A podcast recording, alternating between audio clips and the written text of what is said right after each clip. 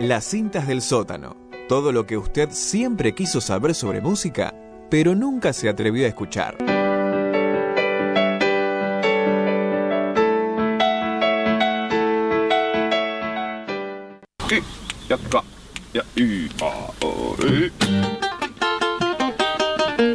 Bueno, como escucharon recientemente en la artística, en la cortina, vuelven las cintas del sótano de la mano del señor Chapi Mariano Tomeo. Esta vez nos va a traer algo muy, pero muy bizarro. Algo que quizás nunca antes habían oído hablar, no habían escuchado hablar. Algo que cuando me comentó que iba a ser hablado en el programa de la fecha, yo no lo podía creer, sinceramente. Lo escuché y me resultó muy bizarro. Pero no quiero hacer más spoilers, como dicen hoy en día los jóvenes. ¿Vos cuántos años tenés? Y yo tengo 16. Ah, bueno. Pero yo no estoy en esas, ¿viste? Ah, bueno. Así que les le dijo al señor Chapi este espacio. ¿Cómo, cómo es el asunto? Bueno, primero me saco la campera para los oyentes que no están viendo, porque tengo mucho calor en el estudio. Ya hay calor esperando la llegada de Florencio Randazzo. Eh, les cuento. Mientras Edu mira mi remera de la Polla Records y pregunta qué tiene puesto este hombre. ¿Qué carajo es ese? Eh, les cuento. Eh, en estos días, estas semanas pasadas, estuve escuchando y viendo algunas entrevistas de Bernard Fowler, que es el vocalista afroamericano de los Rolling Stones, ¿sí? Eh, que está en nuestro país, estuvo en estos días en nuestro país, está haciendo un montón de cosas básicamente, como un documental sobre el tango, rescatando las raíces afros del tango. eh, y además está grabando el primer disco de tango íntegramente grabado en inglés. Lo cual supone una curiosidad, ¿no? O sea, todo en inglés. Todo en inglés. Nunca he escuchado, ¿no? Pero ¿cómo, cómo hace con las rimas? ¿Cómo, cómo Mm. maneja las melodías? O La sea, no hay estructuras así formadas. Es un misterio, pero es el mismo misterio con el cual nosotros adaptamos el rock, inglés. el rock al, al El de castellano. los roll, ¿no? O sea, el- tango en inglés. ¿Eh? Pero no es una curiosidad más grande que el tango cantado en japonés. Ahora, Y de eso es lo que vamos a hablar hoy en este programa. Hubo una investigación. Primero, ¿hay nombre de este tango en inglés? Para, para, no, no, si Bernard quiere- Fowler es el único. Ah, Bernard Fowler, Por eso va a ser el primer tango. Y Bernard Fowler es el vocalista, el que hace los coros de eh, los Rolling Stones. Genial. Bueno, si se quieren ir preparando para la, la, la- la cereza, el postre, lo más eh, suculento, pueden ir escuchando el tango en inglés. Pero ahora vamos a esto. ¿Cómo Ahora es? vamos con eh, el tango en japonés, ¿sí? Y es una pregunta obvia, ¿no? ¿Cómo llega el tango a Japón? Bueno, llega de la mano de Tsunayoshi Tsunami Megata. ok. ¿Quién era este muchacho? Tsunayoshi Tsunama Megata. Sí, a partir de ahora le vamos a decir Megata. Genial. para no complicarnos. O Tsunayoshi. No, Megata. Megata, ok. Megata era hijo de un diplomático japonés, ¿sí? Sí. Y nieto, además, mira esta curiosidad, ¿eh? Nieto de un samurái, ingeniero naval y político muy conocido en Japón, que se llama Kaishu Katsu. Kaiju. Sí, era nieto de este muchacho, era samurái y todo. Realmente sus fotos en internet, si la buscan, está con su sable y demás. Así que nuestro personaje en cuestión, el que introduce el tango en Japón, el señor Megata, viene de una familia bastante aristocrática. Eso le permitió que en el año 1920 viajara a Francia, ¿sí? Megata nació en 1896, ¿sí? Y en el año 1920, a sus 24 años, viajó a París para someterse a una operación quirúrgica que solo podía realizar ahí en Francia. O sea, son como todos hechos que ahora los escuchamos y no se encuentran una correlación muy lógica, ¿viste? Yo me imagino vos haciendo esta investigación, puteando, ¿viste? Tantos nombres. Después eh, este japonés que se fue a Francia y el otro, Eh. le- perdón, la comunidad japonesa en Argentina, le mandamos un saludo, pero ¿cómo, ¿cómo fue? ¿Se sometió a Francia en esta cirugía? Sí, estuvo en el año 1920, eh, fue a Francia a sus 24 años, Megata hizo su cirugía, se recompuso y allí en Francia vivió hasta el año 1926. Y acá está el hecho importante de Megata. En esa estadía en París, Francia, conoció el tango y cambió absolutamente su vida. Ustedes dirán, ¿cómo puede ser esto? Bueno, ¿Cómo llegó a Francia el tango? el tango llega a Francia, lógicamente, porque tiene raíces europeas, el tango en nuestro territorio, el Río de la Plata, raíces afro, americanas. Lógicamente, el bandoneón es un instrumento europeo, ¿m? Pensado en un inicio para ser utilizado en las iglesias, pero como dice un amigo, eh, en vez de el humo de las velas o de los saumerios, terminó en las luces rojas de los cabarets nocturnos entre el humo de los cigarrillos. Esa, esa. Muy poético. Así es como terminó el tango, básicamente, y lógicamente Megata conoció al tango en un cabaret francés llamado El Garrón, donde tocaba la orquesta de Manuel Pizarro, argentino él. Sí. Bueno, allí conoció el tango, el como ritmo, y lo aprendió a bailar, además, Megata.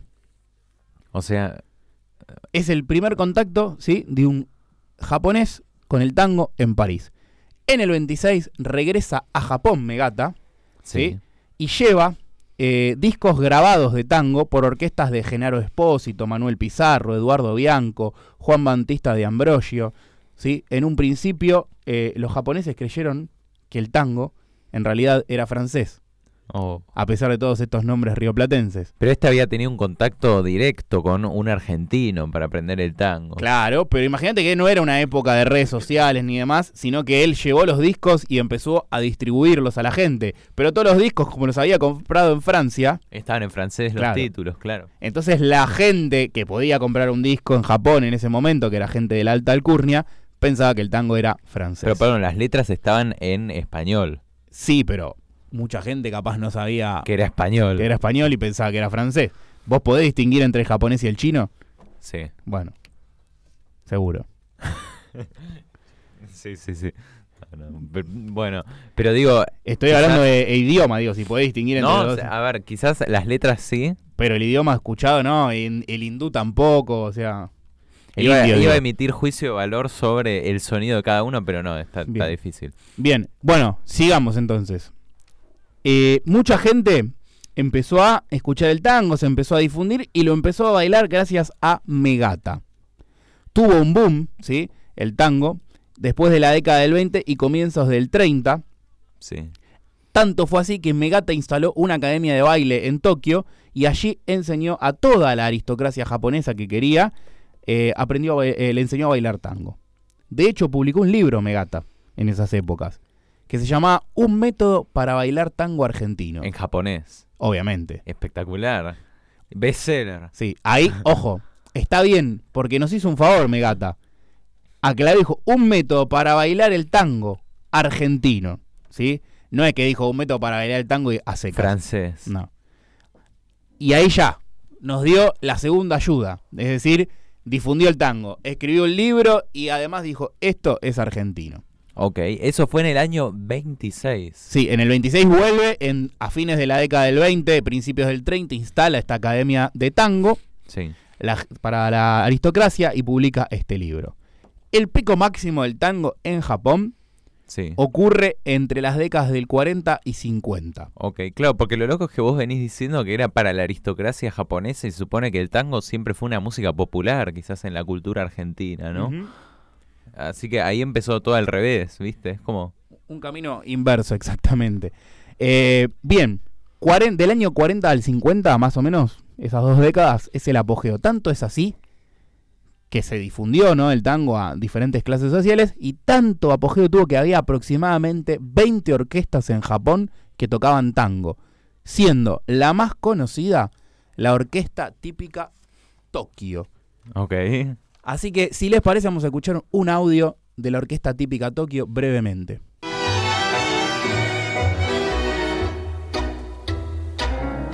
Rechiflao en mi tristeza, hoy te evoco y veo que has sido en mi pobre vida paria solo una buena mujer.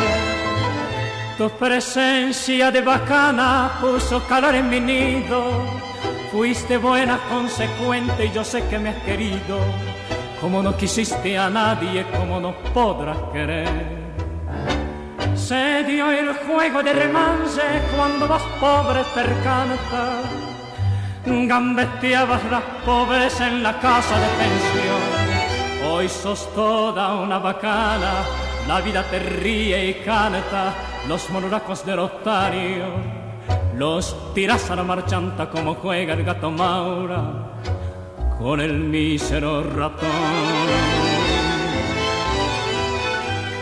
Che, esto es muy bizarro. Bueno, lo que escuchamos es la orquesta to- eh, típica Tokio, pero además el tango es mano a mano, clásico argentino, y acá hay un crossover interesantísimo, porque el que canta no es el cantante de la orquesta típica Tokio, sino que es Ikuo Abo, Ok, ya ese nombre me dice que no es argentino. no es argentino.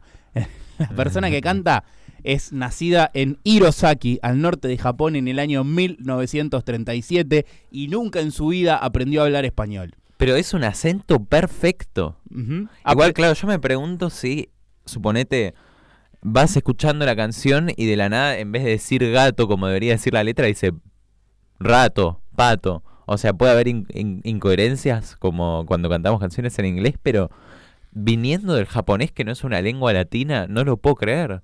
Increíble. Es, es un montón, canta muy bien, pero una pronunciación perfecta. Si vos no me decías que este era japonés, yo no me daba cuenta. Bueno, es increíble. Y encima no solo es japonés, sino que no sabe hablar español. El tipo cantaba por fonética, con un método, obviamente, que habían explicado un profesor y demás. Pero él no, no aprendió y cantó muchísimos tangos. Esto es un clásico mano a mano. Dentro su voz de lo que es un barítono, dicen un barítono atenorado. Sí. eh, y cantó diversidad de tangos. ¿Qué ocurre con este muchacho Ikuo Abo? Desde chico se vio cautivado por la música, hasta que a mediados del 50 conoció a dos argentinos, Fernando Tel y Ricardo Francia, que estaban ida y vuelta entre el Imperio del Sol Naciente y Argentina. ¿Por qué? Porque a mediados de los 50 era el apogeo del tango, entonces muchos en Japón. Entonces muchos argentinos iban allá a hacer unos manguitos, básicamente. ¿Y cómo se comunicaban, viste? A través de letras. que las entendía. La verdad que por ahí había algún traductor o algo, ¿no? Pero bueno, esto es eh, interesante. Allí conoce a Ricardo Tel, a Ricardo Francia y Fernando Tel y comienzan a hacer algo así como los maestros de tango de Ikuabo. Ok. Ah, pero de todas formas él ya sabía algo. Pero esto ya Él lo había tenían... escuchado el tango Claro.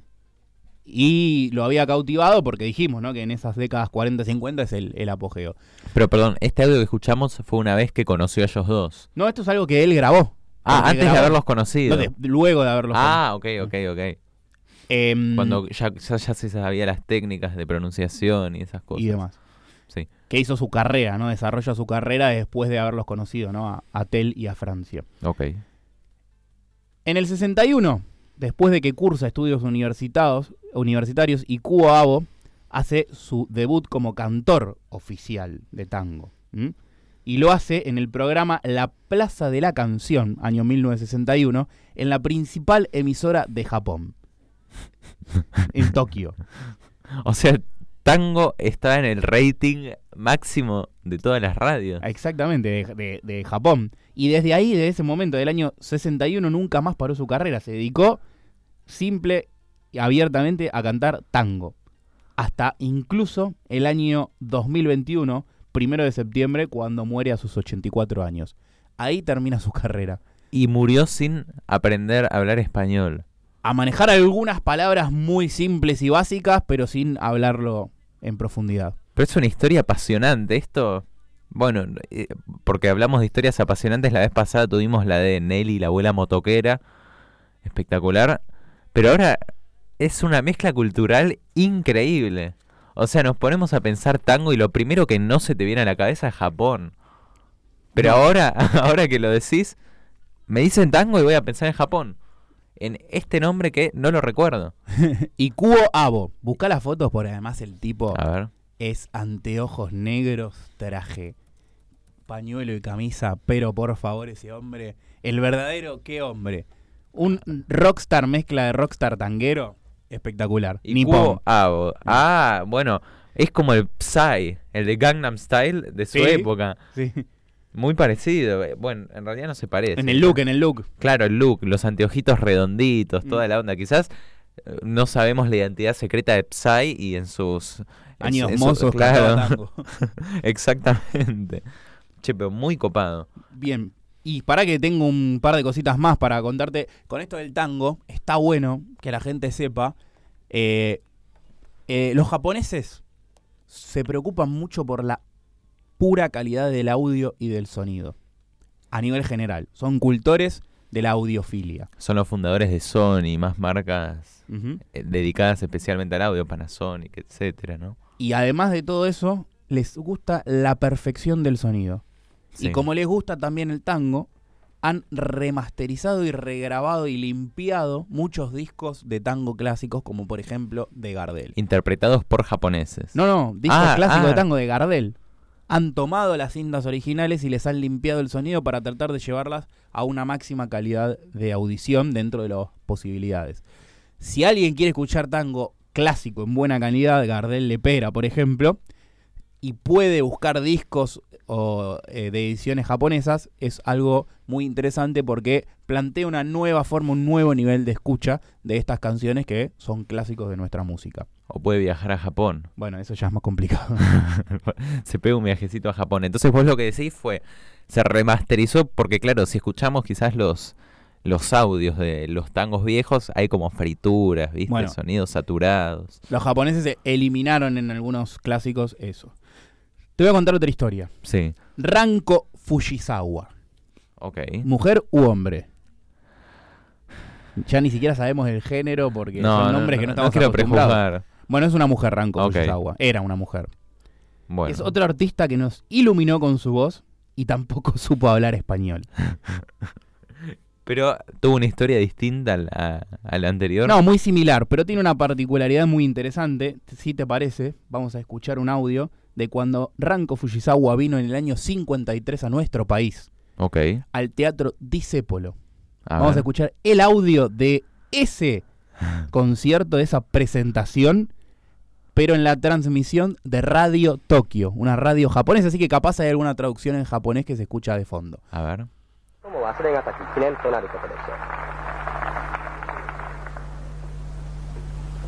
Esta será una noche inolvidable para mí. Con toda mi emoción la dedico al presidente de esta gran Argentina, el general Perón.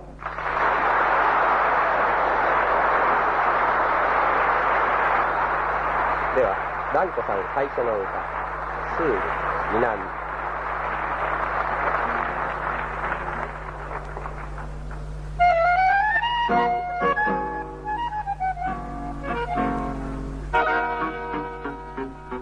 Che, es hermoso esto. Acá despertó los aplausos de toda la multitud, ¿eh? No, no, no puedo creer. Se preparó un discurso y dentro de ese discurso, dentro de las pocas palabras que se podría haber aprendido, supongamos que fueron 25 palabras, 10 palabras fueron dedicadas al general Perón.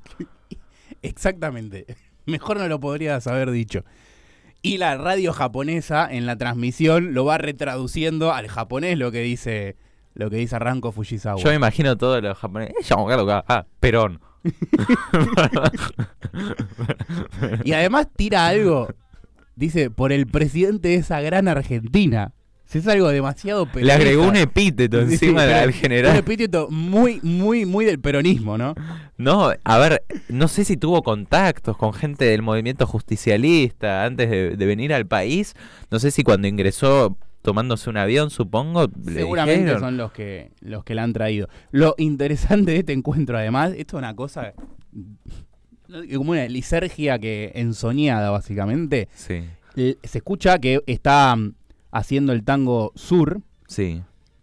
eh, se escuchamos recién un bandoneón y una guitarra. El bandoneón era de Aníbal Troilo y la guitarra de Roberto Grela. Estás jodiendo. O sea, Teatro Disépolo. Ranko Fujisawa cantando una japonesa que agradece en español al general Perón que estaba presente y la acompañaban Roberto Grela en guitarra y Troilo en bandoneón. ¿Esos son esos sueños, viste, que uno no entiende? Sí. Que hay un montón de cosas que suceden al mismo tiempo. Un Bueno, psicoanalista sería una fiesta con esto, ¿no? pero no fue un sueño, es la realidad eh, efectiva. ¿Y a dónde se puede encontrar esto? Esto está el audio eh, en internet, lo pueden encontrar, lo pueden buscar. Está el tema completo, cantado sur de Ranko Fujisawa.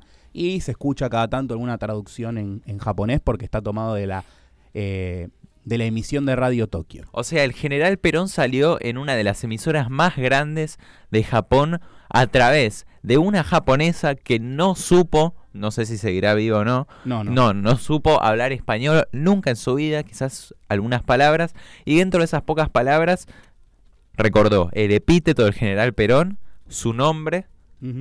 Y, bueno, la descripción de lo que iba a llegar a pasar. Así es. Debería ser un honor para el presidente de ese entonces, no sé en qué año habrá sido, el 50 debe haber sido. 53 fue. 53, Ujú. debe haber sido un honor. Así que, espectacular. Te cuento unas breves cosas más de, de la historia de Ranko Fujisawa. Sí. Nació en el año 25, 1925. Tuvo una formación en música clásica de piano y canto en su niñez y adolescencia hasta los 18 años, que dejó la casa y dijo, me voy a dedicar a hacer mi carrera musical.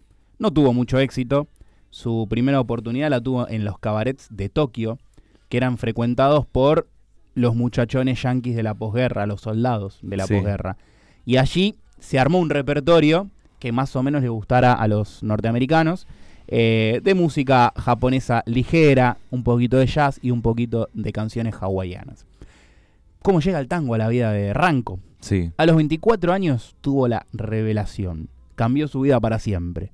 Escuchó un tango conocidísimo que no es argentino, es uruguayo, La Comparsita. Esa. Clasicazo del tango. Y ahí dijo, cambió mi vida, cambió mi mundo. Igual que Ikubo Abo dijo, yo quiero cantar tango, quiero hacer esto, quiero que esto sea mi vida. Y lo hizo. Pero, Tanto es así que se, cantó, que se casó con Shinpei Ayakawa.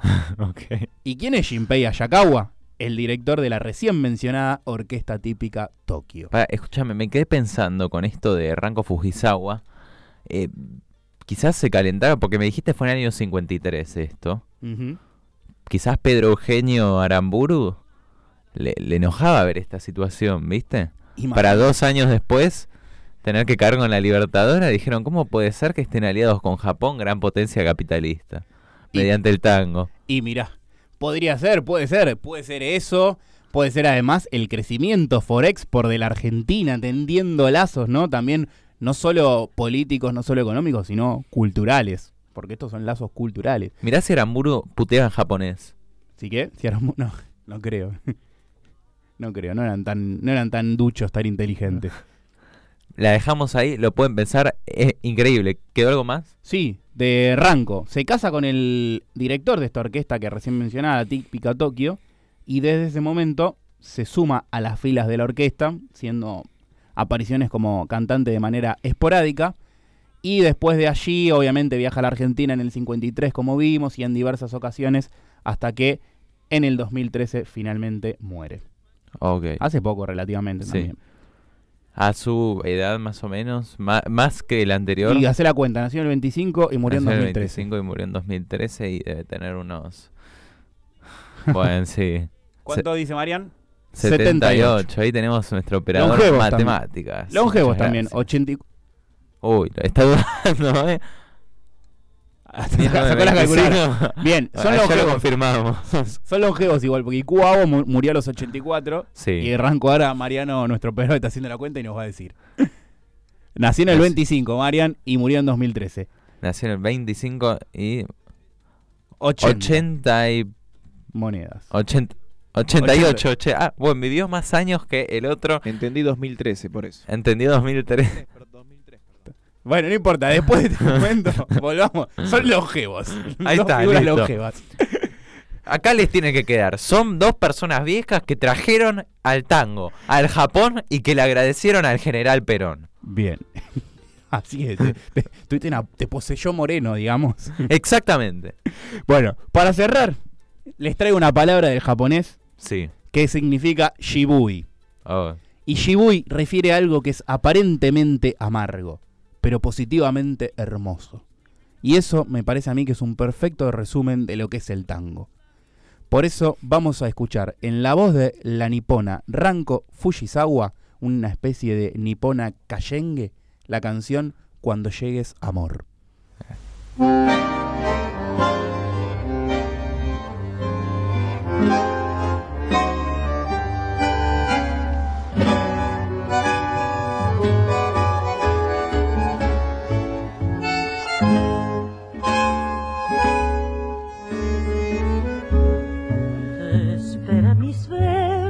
cantándole al río y todas las cosas de este mundo vivo. No sabes mi vida que cerca te siento, estas noches heridas en mi pensamiento. Te veo en las gotas del claro rocío y en las cosas bellas que hay en mi camino. Serás tu corazón mi primera Serás tu corazón mi palabra de amor. Llegarás con tu sonrisa buena y tu amor alejará las penas. Nunca más habrá en mi vida soledad nuestras almas se unirán en una dulce realidad. Llegarás a mi rincón querido y verás amor florecer a mi nido.